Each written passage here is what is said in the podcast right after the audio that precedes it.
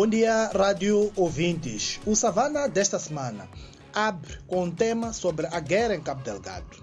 Desde finais de janeiro, que reduziu a frequência de ataques na martirizada Cabo Delgado, uma província do norte de Moçambique, rica em gás. Setores pró-governamentais associam o facto com sinal do enfraquecimento da capacidade operativa dos chamados Al-Shabaab. Contudo, longe de ser o fim da guerra, outras fontes entendem que as reduções dos ataques correspondem aos condicionalismos impostos pela época chuvosa para o desdobramento dos insurgentes. Mais detalhes sobre este tema estão no Savana de hoje.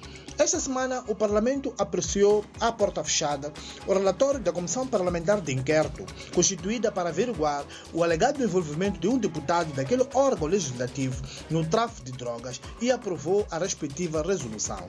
No entanto, a bancada parlamentar da Frelimo pretende responsabilizar civil e, se possível, criminalmente o deputado e relator da bancada parlamentar da RNAM, Venâncio Mondlane, por alegadamente ter ofendido e caluniado a sua bancada com acusações de alegado envolvimento de colegas seus no tráfico de drogas no Porto de Macuso, na província da Zambésia, centro de Moçambique.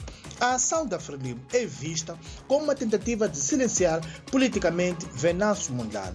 Pormenores sobre o tema estão no Savana de hoje.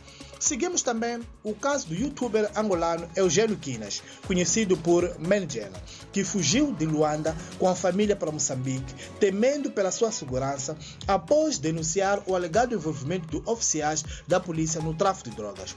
Porém, a rede moçambicana dos defensores dos direitos humanos, coligação de organizações não governamentais moçambicanas, denunciou alegadas tentativas das autoridades de Maputo de deportar Menjela. Contornos sobre este tema estão também no Savana de hoje. Em Maputo, realizou-se o nono Conselho de Monitoria de Ambiente de Negócios, que colocou na mesma sala o governo e o setor privado.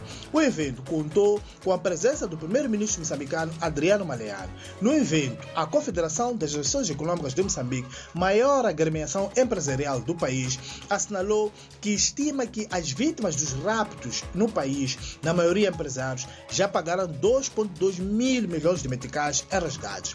Detalhes sobre este e outros temas estão no Savana de hoje, que já está nas bancas e nas nossas plataformas tecnológicas. Bom dia e um abraço de Francisco Carmona, a partir da redação de Savana, em Maputo.